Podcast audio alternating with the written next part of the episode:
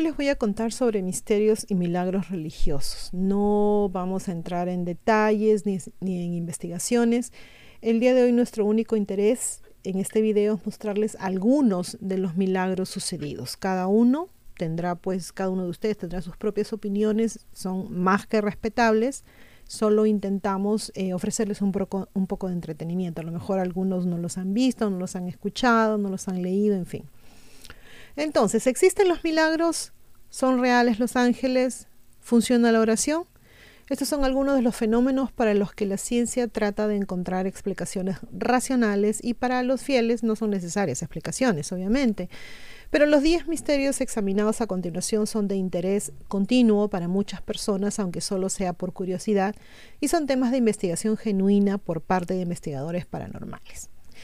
Acá no hay orden de importancia ni nada, simplemente los mencionamos y luego nos dicen qué, les parece. Hablamos en este momento de apariciones marianas. Por siglos, las visiones de María, la Madre de Jesús, han sido reportadas en todo el mundo. Las apariciones más notables incluyen Guadalupe en México, 1531, Fátima en Portugal, 1917, Lourdes en Francia, 1858, Girtswald en Polonia en 1877, entre otros. Las afirmaciones de apariciones continúan hasta el día de hoy, siendo el más conocido en Medjugorje, Croacia. En 1968 supuestamente se pasó en televisión en vivo una aparición mariana en Seitoum, Egipto. En esas visiones María suele pedir a la gente que ore y en ocasiones hace profecías, ofrece profecías, siendo las más famosas las de Fátima. Los escépticos consideran esas visiones como alucinaciones e histeria colectiva, mientras que otros investigadores que buscan explicaciones para estos eventos incluso han hecho comparaciones de las apariciones con encuentros con ovnis. En fin, ahora, eh, encuentros con ángeles. Se han escrito decenas de libros, se han contado innumerables historias sobre y por personas que creen que han tenido encuentros personales con seres que dicen que son ángeles. A veces se los describe como seres de luz, otras veces como humanos, notablemente hermosos e incluso como personas de aspecto común, como gente ordinaria, como ustedes, como yo, como cualquiera de nosotros. Casi siempre aparecen en momentos de necesidad. A veces la necesidad es profunda, por ejemplo, una persona a punto de acabar con su vida. En otras ocasiones la necesidad es relativamente mundana. A una mujer joven que sale sola de noche, se le baja una llanta del carro y la ayuda un extraño muy amable que parece aparecer de la nada y luego desaparece sin dejar rastro alguno. Hablemos ahora del Arca de la Alianza. El libro del Éxodo del Antiguo Testamento describe en detalle la caja cubierta de oro que los israelitas construyeron siguiendo las instrucciones de Dios para contener las tablas rotas en las que estaban escritos los diez mandamientos originales. No solo eso, Dios también dijo, y allí me reuniré con ustedes y hablaré con ustedes acerca de todo lo que les daré como mandamiento para los hijos de Israel. Los israelitas la llevaban consigo en sus viajes e incluso en batallas porque se decía que tenía poderes increíbles.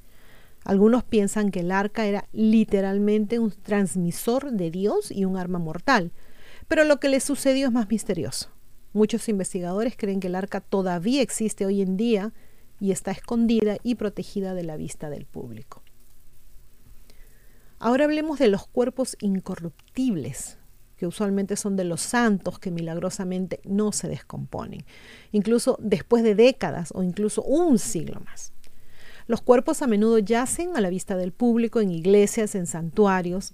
Los santos incluyen Santa Clara de Asís, San Vicente de Paul, Santa Bernadette Subirús, San Juan Bosco, Beata Imelda Lambertini, Santa Catalina Labouré y muchos, muchos más.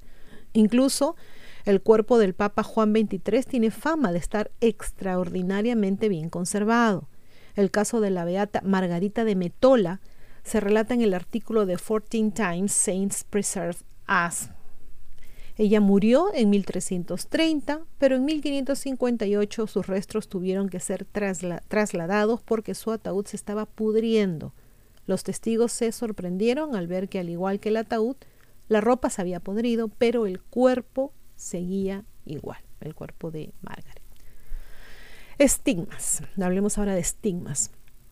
Uno de los milagros más espantosos y controvertidos es el de los estigmas, cuando una persona sufre inexplicablemente las heridas de la crucifixión de Jesús. Generalmente es en las palmas de las manos y en los pies. El fenómeno se remonta al menos a San Francisco de Asís, eh, que vivió entre 1186 y 1226, y ha sido reivindicado por numerosos santos desde entonces. El estigmatizador más famoso de los últimos tiempos es San Pío de Pietrelcina, también conocido como Padre Pío, que vivió entre 1887 y 1968. Muchos reconocidos estigmatizados no reconocidos han demostrado ser fraudes, habiéndose infligido las heridas a sí mismos por diversos medios. Incluso el padre Pío fue acusado de causarse las heridas con ácido. Además de lo milagroso, otra posible explicación es la psicosomática, la creencia ferviente que en realidad se manifiestan las heridas físicamente.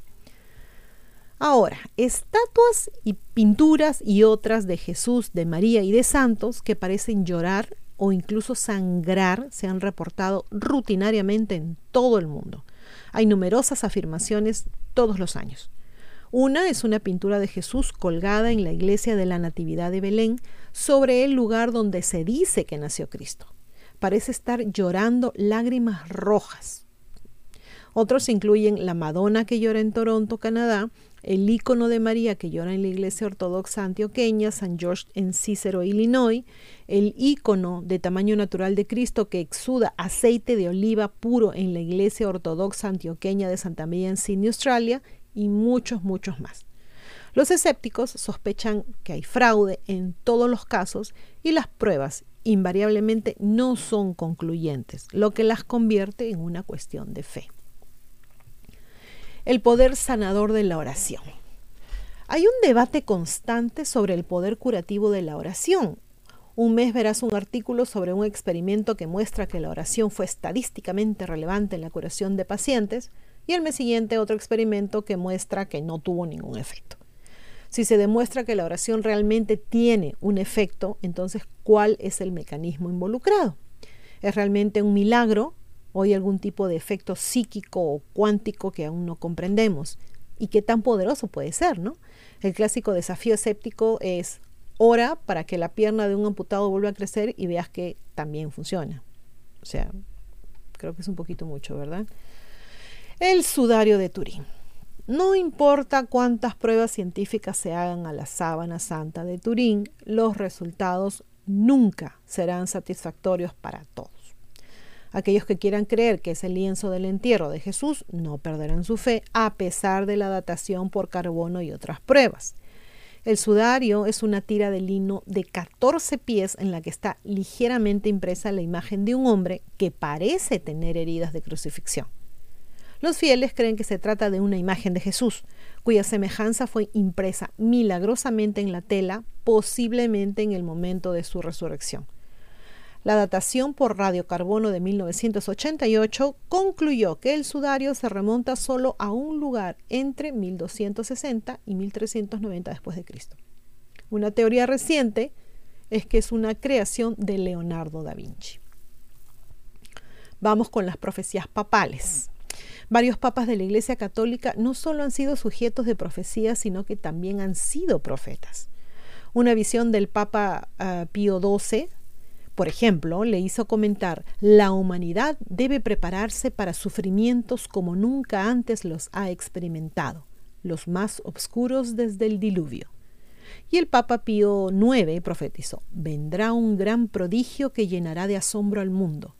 Este prodigio será precedido por el triunfo de la revolución. La Iglesia sufrirá sobremanera. Sus siervos y su jefe serán burlados, flagelados y martirizados. ¿Describe esto la crisis actual de la Iglesia? Las más notables son las profecías de San Malaquías, quien predijo el reinado de todos los papas desde el siglo XII. Y este es el último, la estrella de Belén. Obviamente muy conocida por todos, ¿no? Mientras que los fieles aceptan los evangelios del Nuevo Testamento como un hecho, los eruditos religiosos y los científicos a menudo buscan una base científica para muchos de los eventos que describen. Una que resurge cada año en Navidad es la estrella de Belén. Según el Evangelio de Mateo, los Magi, Magi, también conocidos como los tres reyes magos, llegaron a Jerusalén en busca del recién nacido, de el rey de los judíos, diciendo que habían seguido una estrella en movimiento para llegar allí. Los fieles dicen que ciertamente fue un milagro que proclamó el nacimiento del Mesías, pero otros investigadores dicen que la estrella, esto entre comillas, podría haber sido otra cosa, un cometa, una conjunción planetaria, el planeta Júpiter, una supernova incluso, un ovni. Entonces, chicos, ¿qué piensan ustedes de todas estas cosas? Eh, creo que la mayoría de ellas, si no todas, son súper conocidas. Hemos visto, inclusive creo que hasta en películas, en series de televisión y demás, muchos de estos, de estos casos.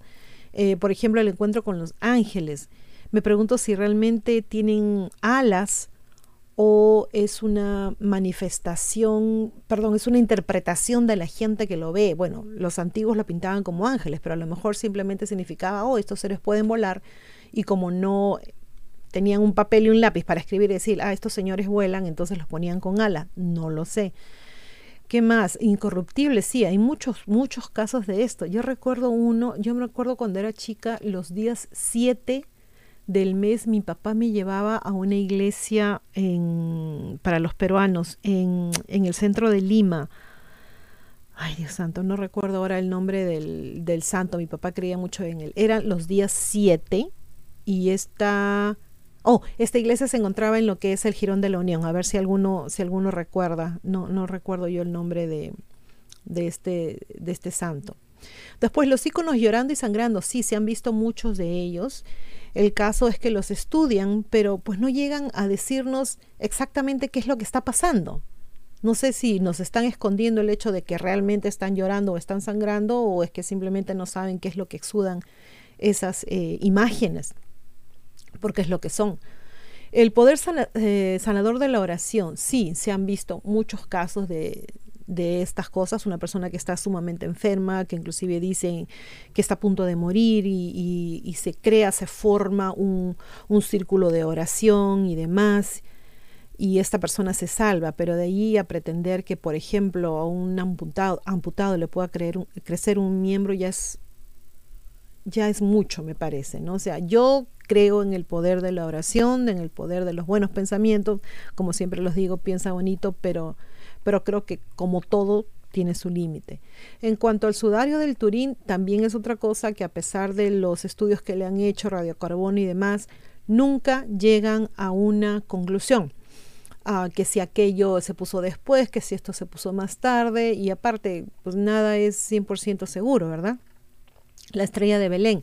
También pues hay la teoría de que era un ovni, porque eh, como dice acá, un cometa, una conjunción planetaria, pero es bien raro que justo los magos la hayan seguido o lo hayan seguido, lo que haya sido, y llegue justo al lugar donde Jesús nació. Ya es poquito mucho, ¿no? Yo me inclino más, sin estar 100% segura, hacia el lado de que fue un ovni que los guió, algo así, en fin, no sé. A ver ustedes qué piensan, chicos. Bueno, hasta aquí llegó el video de hoy. Espero que les haya gustado. Me comentan, como les digo, qué les pareció. Se portan bien, se cuidan mucho y como siempre, a pensar bonito. Chao.